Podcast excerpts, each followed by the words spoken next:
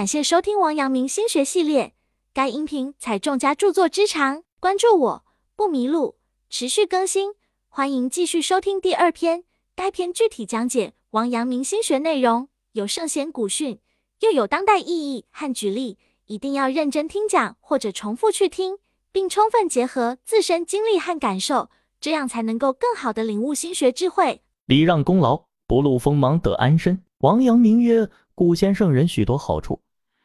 也只是无我而已，无我自能迁。前者众善之基，后者从恶之魁。菜根谭中有这样一段话：完美明简，不宜独任；分些与人，可以远害其身，入行无名；不宜全推，隐些归己，可以韬光养德。意思是说，拥有完美明简，分些与人，无可厚非，而且还可以帮助自己远离祸害。当名誉受损的时候，不宜全部推脱责任，自己承担一些。可以帮助自己韬光养德，行走人生，祸福总是相伴相生。面对功劳要懂得礼让，面对祸害要懂得承担。王阳明在为明政府扫清四处作乱的匪寇后，把功劳全部归于赏识他、为他工作扫除障碍的兵部尚书王炯。他讲求道德气节，不在乎权势金钱，仅礼让功劳这一项就足为人们称道。曾国藩也是一位知道礼让功劳的人，他明白要真正的赢得将士们的爱戴。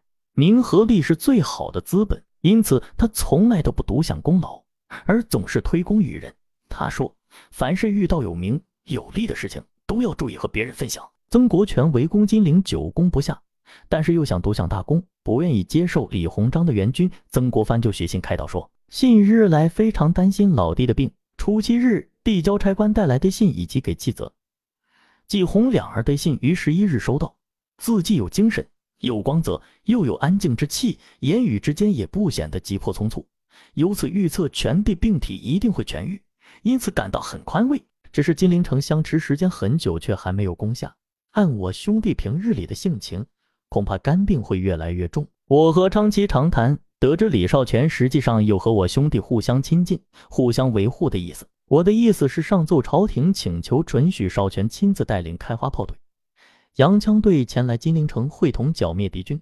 等到递对我这封信的回信，我就一面上奏朝廷，一面给少荃去咨文一道，请他立即来金陵。曾国藩再次委婉地向曾国荃表达了希望李鸿章能够与他一同作战，同立战功的想法。但是李鸿章一方面看到曾国荃并不想他插手金陵，同时也不愿意借此揽功，就上报朝廷；一方面上报朝廷说曾氏兄弟完全有能力攻克金陵。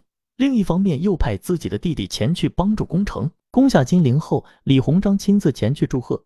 曾国藩带曾国荃迎于下关，说：“曾家兄弟的脸面薄，全赖你了。”李鸿章自然谦逊一番。曾国藩一再声称，大功之成，实赖朝廷的指挥和诸官将的同心协力。至于他们曾家兄弟，是仰赖天恩，得享其名，实是侥幸而来，只字不提一个功字。他还上书朝廷，把此次战功归于朝廷的英明和将士们，不提自己和弟弟的辛劳。谈到收复安庆之事，他也是归功于胡林翼的筹谋划策，斗龙阿的艰苦战斗。在其他战役中，曾国藩也总是把赏银分给部下，把功劳归于他人，并加以保举。如此一来，既得到了将士们的心，鼓舞了他们的士气，也让朝廷对他放心。天下熙熙，皆为利来；天下攘攘，皆为利往。没有一个领导者能够不得众而长久的居于高位，因而领导者都应深谙不独享功劳之道。曾国藩这种有福同享、有难同当的气魄，展示了一个领导者的魅力。每一个将士都愿意跟随这样的领导者，乐于为他所用。与曾国藩相对的是中国历史上另一个大将项羽。项羽力能扛鼎，一方称王，但在楚汉争天下的斗争中以失败而告终。韩信在分析他的性格时说：“项王待人恭敬慈爱，言语温和，有生病的人心疼的流泪，将自己的饮食分给他。等到有的人立下战功，待加官进爵时，把刻好的大印放在手里，玩磨的失去了棱角，舍不得给人。